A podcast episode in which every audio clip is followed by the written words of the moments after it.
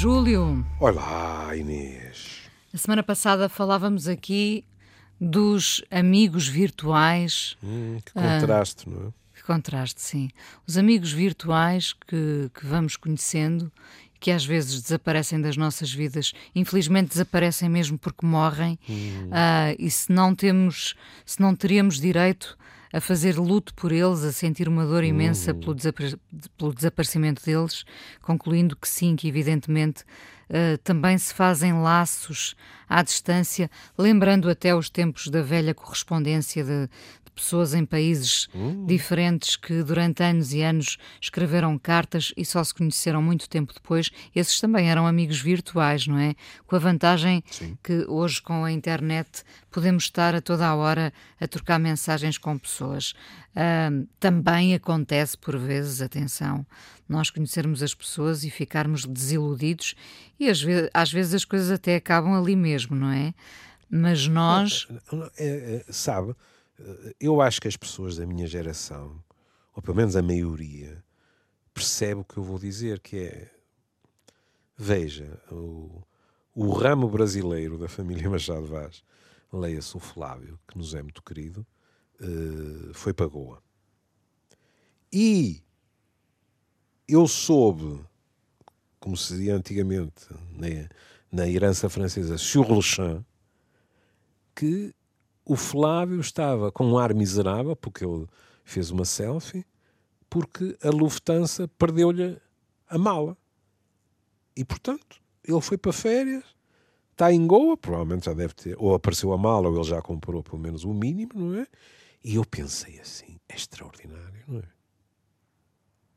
Ali, com um clique, aqui estou eu, malta, por amabilidade da Lufthansa que me perdeu a mala e tal.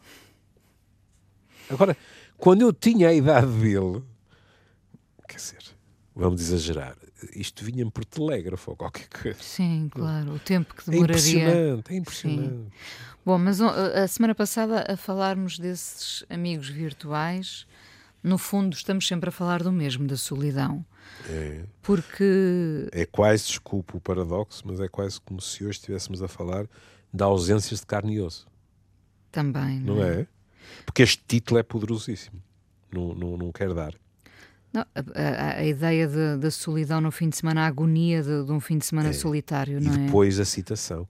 Não vou falar com outro. Com ninguém, com, até, ninguém até, até segunda-feira. Segunda é fortíssimo. Eh, eh, sabe que muita gente uh, passa por isto, não é? Sei.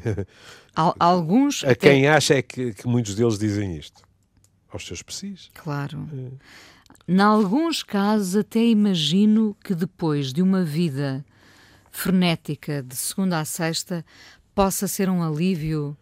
Temos que ir sempre buscar a nossa amiga. Ah, claro. A nossa amiga Bridget Jones, sim, naquelas sim. fases em que, para curar um desgosto amoroso, ela. Uh, se rodeava de guloseimas e uhum. porcarias e ficava um fim de semana inteiro a ver televisão. Nem mais. Pronto. Uh, sem se preocupar em vestir, maquilhar, ser bonita. Como dizia uma banda brasileira, cansei de ser sexy. Pronto. Pronto. Eu percebo que para quem tem vidas muito, às vezes muito atribuladas, fechar a porta à sexta e só voltar a falar com alguém à segunda possa ser um alívio, mas isso tem que ser opção tem que ser opção. E serão exceções, com o devido respeito, as pessoas que o fazem fim de semana após fim de semana. Hum? Porque eu compreendo perfeitamente alguém que diga assim: este fim de semana desliguei o telefone e ou dormi, ou comi, ou, ou, ou, ou tive uma overdose Netflix, futebol, seja o que for. Mas não é habitual que a pessoa diga que todos os seus fins de semana são assim, sendo uma opção. Há pessoas que o fazem, ah, mas como é que dizia o anúncio de uma rádio? É uma imensa minoria. Onde eu trabalhei, então, na XFM. Então pronto, é uma imensa Júlio, minoria. Júlio, sendo que, reparo, hoje em dia é muito mais fácil sentirmos acompanhados, porque o Júlio deu o exemplo do, do Netflix, como podia uhum. ser a HBO ou a uhum. Amazon. Sim. Uh, hoje em dia, nós podemos fechar a porta à sexta-feira, pensando que temos ainda uma semana de cinco dias úteis de trabalho, não é? Uhum. Bom, fechamos a porta à sexta-feira e pensamos: tenho esta e esta série para ver, Sim. tenho este filme, este documentário, vou seguir este jogo de futebol. Hum. ah, vou fazer uma coisa, e isto aqui já corta esta ideia de que não falará com ninguém até segunda-feira. Vou encomendar comida porque não estou para, para Claro. cozinhar. Só isso. Minha querida, continuo, mas deixa-me fazer este parênteses. Diga. Até agora é música para os meus ouvidos. mas continuo, continuo que vai não, bem, vai não, bem. não, repara, só o facto de estar a receber alguém lhe- que lhe traz comida já implica diálogo. Eu não direi o nome da organização, mas agora não sei porquê, devo ter carregado em qualquer sítio, porque há uma organização que primeiro ofereceu-me 5 e agora já me oferece 10 euros no meu primeiro pedido. Pronto, é aproveitar, Eu, eu começo a pensar que posso fazer o meu primeiro pedido de graça. Porque eu normalmente como coisas simples quando peço para cá. Então é aproveitar. E É. depois diga- di- diga-me como correu a experiência. Sim, senhor. Sim, senhor. Ah, mas, mas este é o retrato da vida moderna. Atenção, de quem pode fazer esta vida, não é? Claro. De quem pode encomendar comida, de quem pode ter Uhum. um Netflix ou, ou, ou um canal para ver filmes ou futebol ou o que quer que seja. Mas hoje em dia já é mais difícil. É claro que aqui se fala da verdadeira solidão. Porque depois, nós, ao fim de semana, é muito normal cada um virar-se para as suas famílias, para os seus namorados e namoradas, para os filhos, para os netos e às vezes descuramos os amigos, aqueles que estão solitários, não é? E eu percebo que essas pessoas possam ficar de facto sem grandes alternativas. Ah, sendo que, atenção, nós podemos sair sozinhos para um museu, para um cinema, Claro, não é? claro. Olhe, aí está uma das extraordinárias modificações na vida das mulheres. Eu sou do tempo em que, para a esmagadora maioria das mulheres, o pensamento de ir ao cinema sozinha e então de ir ao cinema sozinha à noite ou mesmo ao fim da tarde era um pensamento quase proibido, porque o olhar social seria profundamente de censura. Sabe, é muito, muito curioso. Sabe Deus acompanhadas? Só É. ela, só mulheres, não é? Provavelmente nós, nós eh, neste 2020 já vamos fazer eh, 12 anos Uhum. aqui juntos no Amoré. E se calhar há 12 anos eh, eu nunca via mulheres sozinhas a jantar. Não, não Aham. estou a falar de almoço, estou a falar de jantar. Hoje em dia já apanho muitas vezes mulheres Também eu. sozinhas a jantar. Também eu. Isto é um, é um sinal de grande mudança. Sim, sim. Sim, sim. Até, ah, até agora ah, fez-me lembrar um contexto particular. Pronto, uh, em termos gerais, não podia estar mais de acordo. Mas há um contexto particular que é quando em trabalho, por exemplo, a Inês está num hotel, por exemplo, fora de Lisboa, e está cansada e já não tem pachorra para ir descobrir os espantosos restaurantes que lhe aconselharam na recepção, etc. E janta no hotel. A frequência com que hoje em dia, a mim, a minha vida, eh, faz com, com alguma frequência, e sendo eu preguiçoso, eu posso estar a jantar num hotel, sobretudo quando são os meus hotéis favoritos, que eu já conheço. Olha, por exemplo, aí em Lisboa. Já se sente em casa, não é? Pois já me sinto em casa. E a mudança brutal que é uma mulher sozinha a jantar ou a beber um café num bar de um hotel à noite era capaz, não, era capaz não, com grande facilidade, espoletava pensamentos muito pouco elegantes. Hoje em dia, E hoje em dia não. Hoje em dia não. Está uma extraordinária modificação. Portanto, nós temos eh, várias ferramentas para combater essa dita solidão. Às vezes não temos capacidade para isso, não temos forças para isso.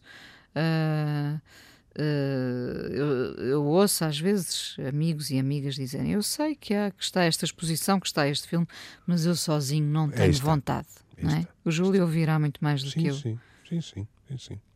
Agora, eu estou de acordo com várias coisas que são, eh, se quiser, várias razões aduzidas no artigo. Desde logo, quando se fala de semanas frenéticas, é evidente que nessas semanas a esse ritmo, em geral a pessoa nem tem tempo para sentir sozinha. A pessoa quando tem tempo para dormir já fica toda contente, não é? Porque, olha, quantos de nós dizem que ao fim de semana tentam recuperar as horas de sono que não tiveram uh, durante a semana. Mas quem escreve chama a atenção para um aspecto que eu acho que é verdadeiro, que é há muito pouca investigação, ou então eu falhei-a completamente. Há muito pouca investigação sobre este fenómeno. Há muita investigação, até, quantas vezes já falámos disso aqui, sobre os efeitos da solidão na saúde, etc. A solidão e os idosos. Agora, este fenómeno de uma solidão particular, que é a solidão de fim de semana, eu, a pessoa que, que o escreve, não tenho razão para duvidar.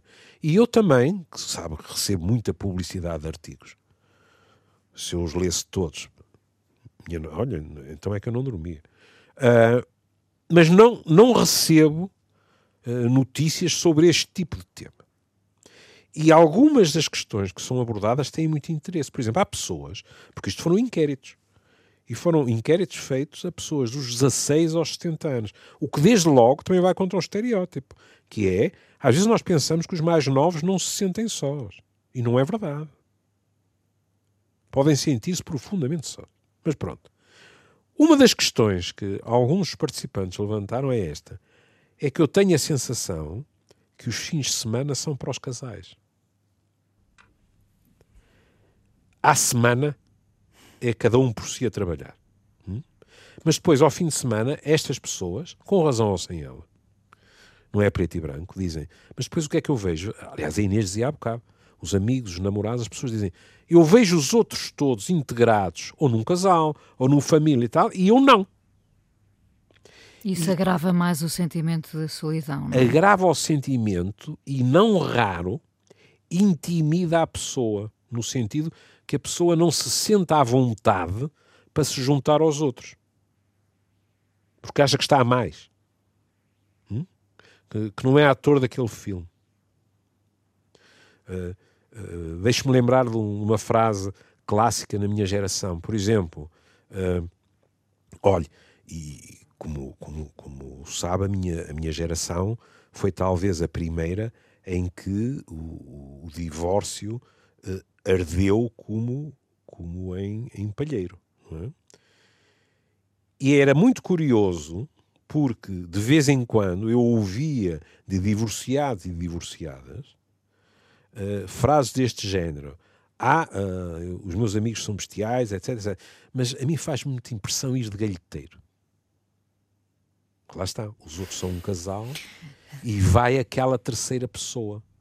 Já é engraçado porque já nem a expressão se usa, não. já nem, já, creio que já nem uh, o terceiro elemento ou o quinto uhum. se sente muito à parte porque passamos a ser Felizmente. todos esse elemento. Felizmente. Não é? Nós Isso é ótimo. Passamos a, a viver fases em, em, que, em que roda, porque ora, ora sou eu, amanhã és tu, portanto, todos já hum. estivemos sozinhos, porque lá está, os, os, casamentos já não são para toda a vida, não é? Uh, alguns, a maior parte deles já não serão, alguns ainda são, uh, felizmente, uh, e portanto já passou a ser comum haver o terceiro, o quinto, o sétimo Sim. elemento. Sim. não andamos sempre em par. Sim. E já ninguém, eu acho que já ninguém se sente muito mal por ser ímpar. Depende depende, uh, às vezes, das questões que são levantadas, sabe?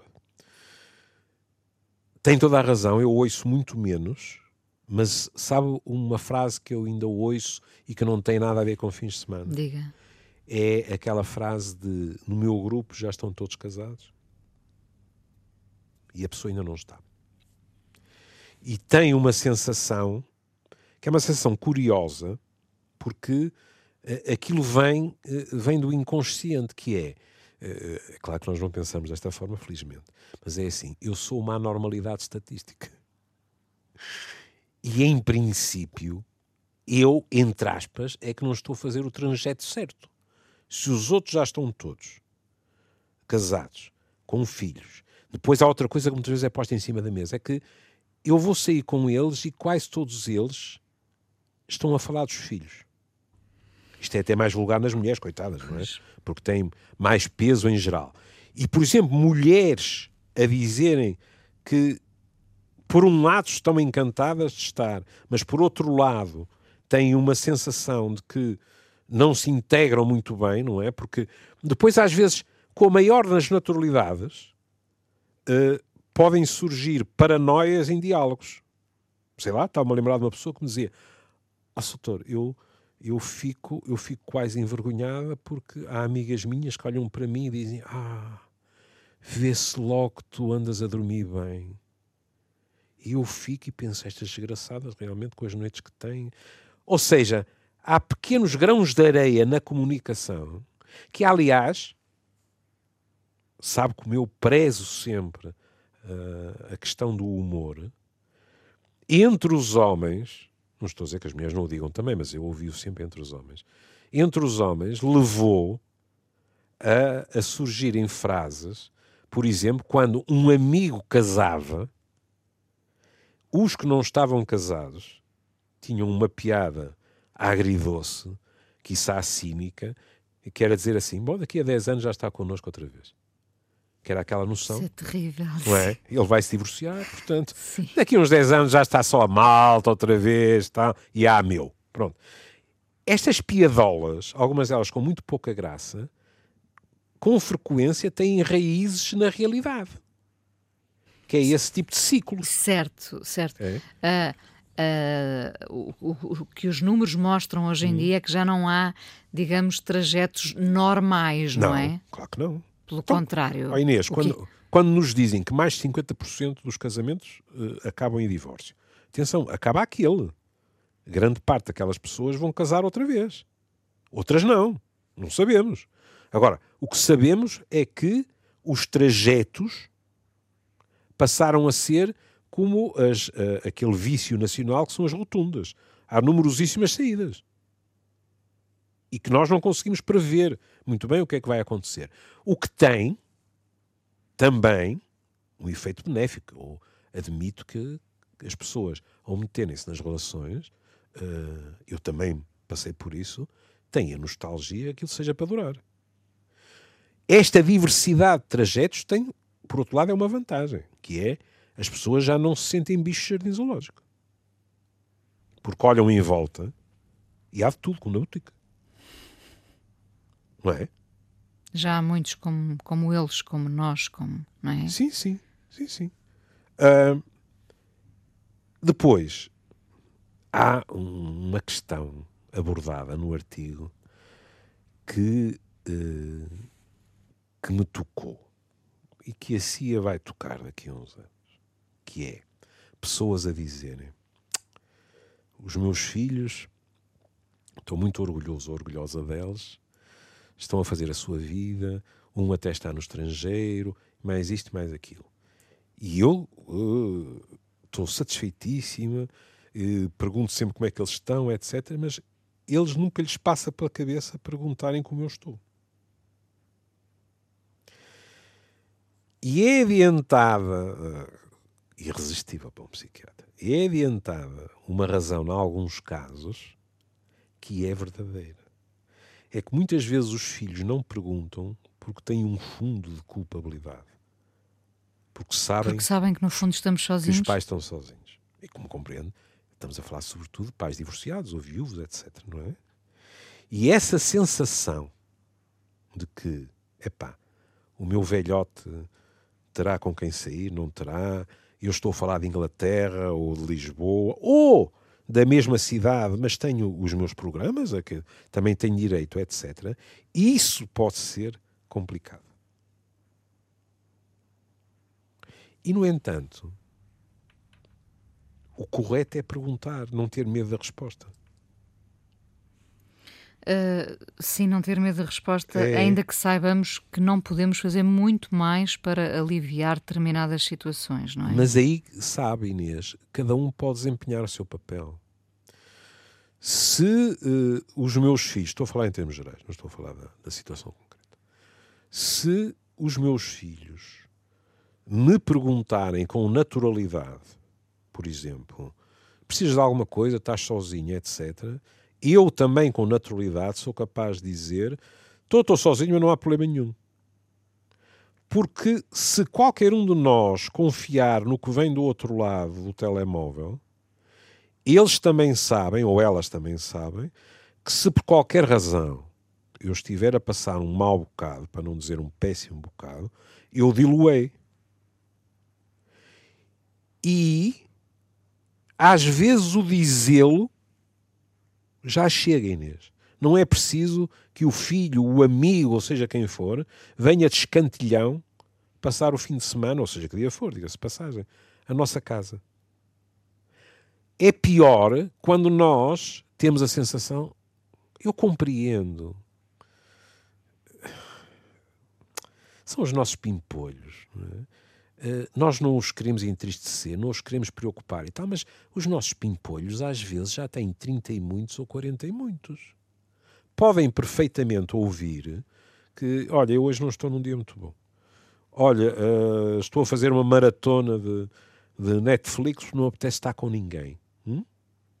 E isto pode ser o suficiente para do outro lado ser dito, mas o que é que aconteceu? E se calhar aconteceu qualquer coisa. E nem que seja pelo telefone, 10 minutos fazem com que nós pousemos, pousemos, fechemos o telefone, não é?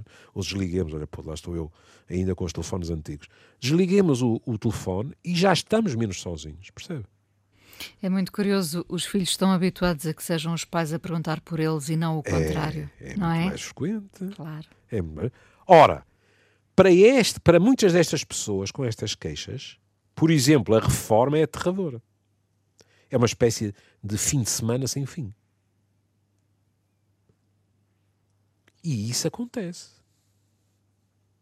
Nós estamos muito habituados, uh, porque eu digo isto porque a expressão uh, tornou-se uh, perfeitamente corriqueira. Nós estamos muito habituados a falar da síndrome Peter Pan é? e, e de falarmos de pessoas que verdadeiramente não saíram da adolescência. É? Mas aqui, de vez em quando, nós pomos-nos numa postura que também poderia justificar qualquer coisa de Peter Pan. Porquê? Porque ficamos numa postura de esperar que alguém entre pela janela. Pronto. Para nos salvar, para Vamos nos estragar resgatar. a história. É, é, pela porta, não é? Ora, quando nós acabamos por eh, desaguar numa situação de solidão, nós não, também não podemos entregar-nos a isto. E estou a pôr de parte questões de patologia, não é? Se alguém está deprimido, isto é muito mais complicado de gerir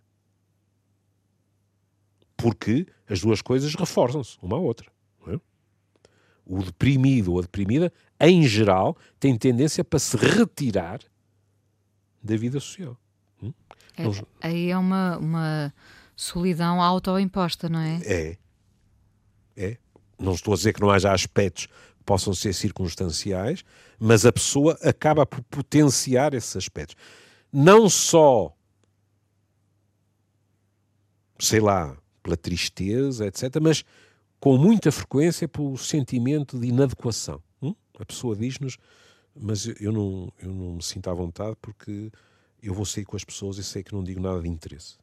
Sei que as pessoas só maturam por uma questão de educação ou de carinho, etc., mas que eu estou a mais. Há uma autodesvalorização. E, portanto, isso empurra-as muito mais para o isolamento, não é? E nesse sentido, é perfeitamente natural, e nós somos o exemplo disso, já fizemos N programas sobre a questão, é compreensível que, à medida que envelhecemos, a questão da solidão se ponha de uma forma cada vez mais pertinente. Porque gente da nossa colheita morreu, porque a questão de, da reforma uh, acabou, sabe como eu digo sempre isso, uma reforma tem que ser preparada anos antes nós somos apanhados na curva pela reforma e de repente, olhe se quiser, há bocado falámos disso, o frenesim, o frenesim de segunda a sexta deixou de existir.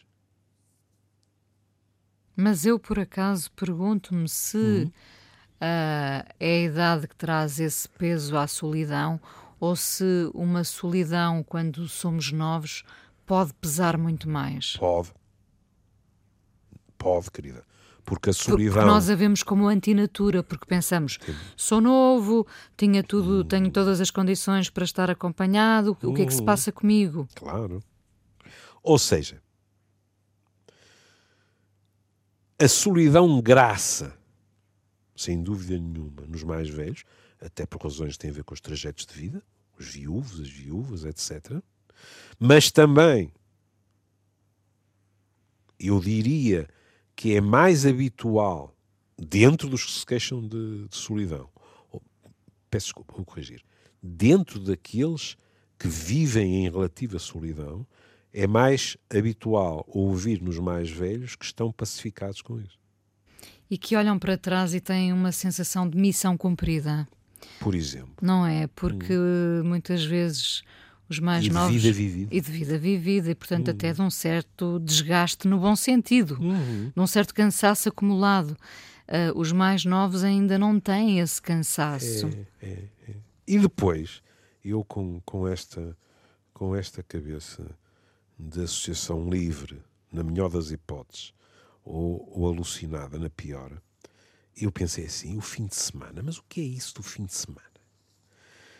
E eh, fui uh, ao dia da criação, que para mim, pronto, quer dizer, eu posso repetir uh, eh, 30 mil vezes que é o dia da criação do Vinícius, mas chamo-lhe sempre porque hoje é sábado, é? pronto.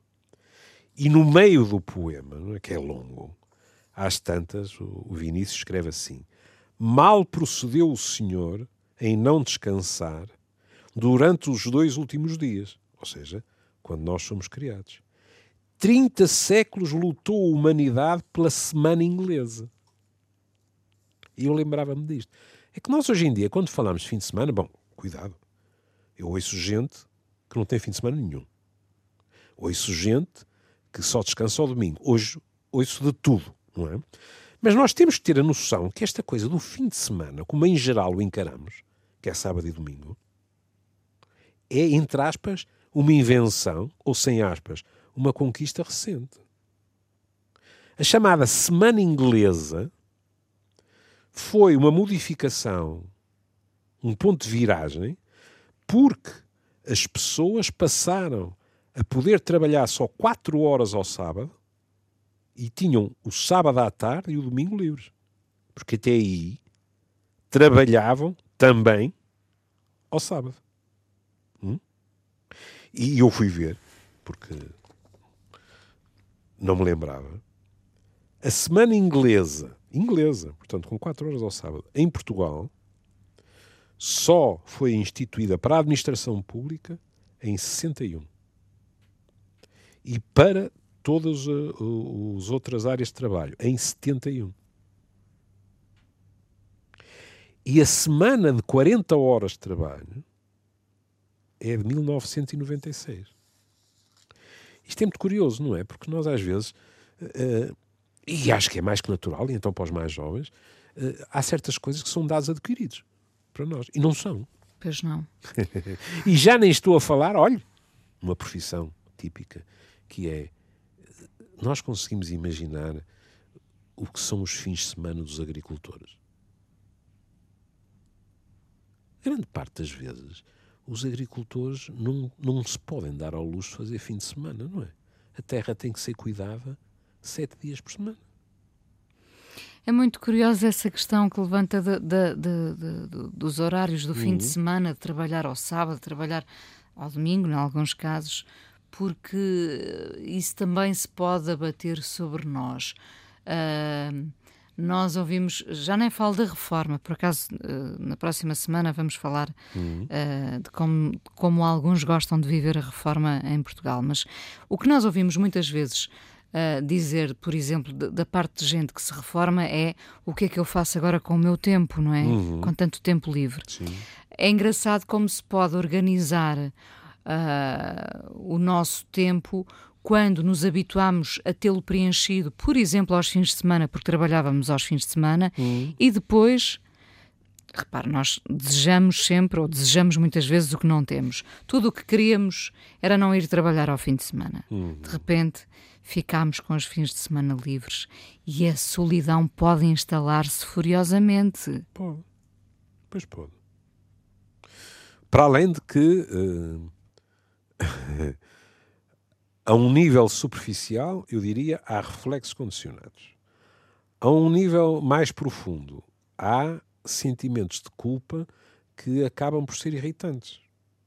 Olha, eu esta semana fiz uma coisa que me põe a trepar pelas paredes, mas rendi-me à evidência Conte. e fiquei um, dia, fiquei um dia em casa, é? porque a rinite estava de tal maneira que, bom, quer dizer, admitindo que eu teria conseguido trabalhar, o espetáculo não seria propriamente, ainda por cima num psiquiatra, acho que o espetáculo era deprimente. É? E o que fez com o seu tempo livre? Aí está.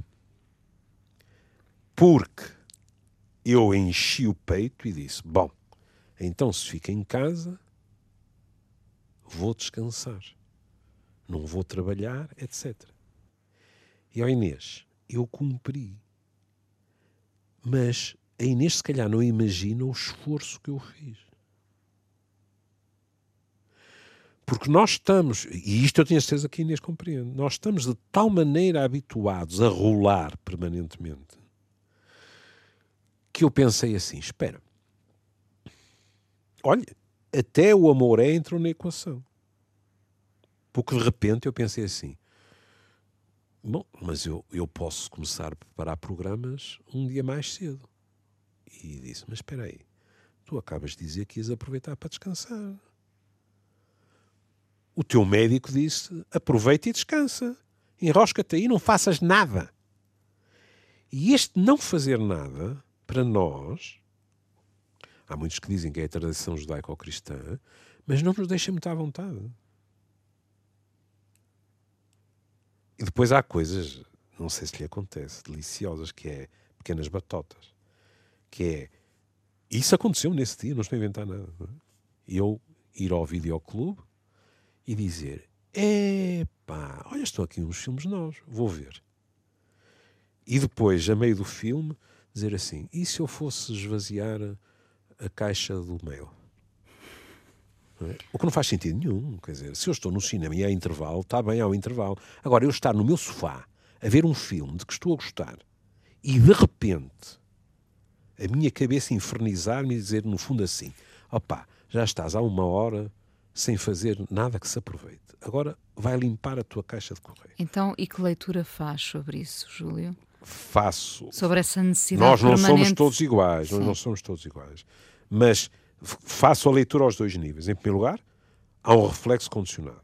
Não é? Uh, por exemplo, eu, eu, até agora, mas também que passaram três semanas, tenho estado a cumprir religiosamente o que lhe disse que ia fazer este ano, que é abrandar. Hum? E objetivamente já abrandei em determinadas atividades, por exemplo, a Inês sabe que eu e o Manel uh, deixámos de gravar o Old Friends. Uhum. Hum? Pronto. E, portanto, há espaços. Como sabe, eu sou muito obsessivo uh, em termos de dividir os meus tempos extra-consultório, não é? Sobretudo para as outras atividades, não é? Uh, por outro lado, eu, eu tinha um compromisso de acabar a gravação, gravações de episódios de, de uma série para, sobre antropologia médica para a Multicare e isso também acabou. Não é brincadeira nenhuma. Porque preparar todas estas gravações leva tempo. E, portanto, isso deixou-me com a velha rotina, se quiser, aproximadamente, diria, de 2018, ou seja, sem essas gravações, que a brincar a brincar foram entre 28 a 30, sem o Old Friends, sem o livro que eu escrevi em 2019. Ora, isto permite, sem dúvida, abrandar o ritmo. O que acontece é que, quando eu falo de reflexo condicionado, não estou a brincar. É mesmo reflexo condicionado. Não sei se alguma vez sentiu isso, mas se calhar já sentiu, que é acabar de fazer qualquer coisa e dizer isto está feito, o que é que eu vou fazer agora? acontece-me, agora acontece-me menos. Uh, tenho mais tempo livre também, mas acontecia-me às vezes quase beliscar-me uhum, e perguntar-me: tens a certeza que não tens nada para fazer? Tá Ou então aquilo que já falámos aqui algumas vezes, que era uh, todos os anos, na altura das férias, ficava doente, porque durante o ano não me tinha permitido ficar doente. Magnífico. Há gente lá em casa a dizer, ele pediu-lhe para dizer isto antes da gravação. não, não podia. Infelizmente aconteceu muitas vezes. Isso é um clássico. Isso é um clássico. Oh, oh, oh, Inês, pronto. E lá em casa podem se rir à vontade, eu não, não fico nada zangado. E se calhar uh, há uma parte de mim que se ri de mim. Mas, ó oh Inês, para um psiquiatra, com o 2019 que eu tive, a minha última ida ao aeroporto de Lisboa, porque não consegui sair de lá, não é? Eu estou a rir-me porque pelo encontro para mim é o feitiço do tempo. É? Pronto, é? pelo encontro erótico que tive com a Elsa, não era? Exato. Chama, era a Elsa, a tempestade, não é? furacão. E portanto, ir daqui e levar três horas e meia para chegar ao aeroporto de Lisboa, ficar lá, voltar para o Porto, tal e tal. Eu sei que estive 12 horas em ar condicionados, apanhei frio nas mangas, etc, etc. Mas também sei outra coisa, Inês. Fora da rotina, aquilo era o meu último compromisso, que infelizmente não consegui cumprir. E desculpe, é coincidência a mais, mas a partir dessa altura eu comecei a arrebentar pelas costuras com pequenas coisas.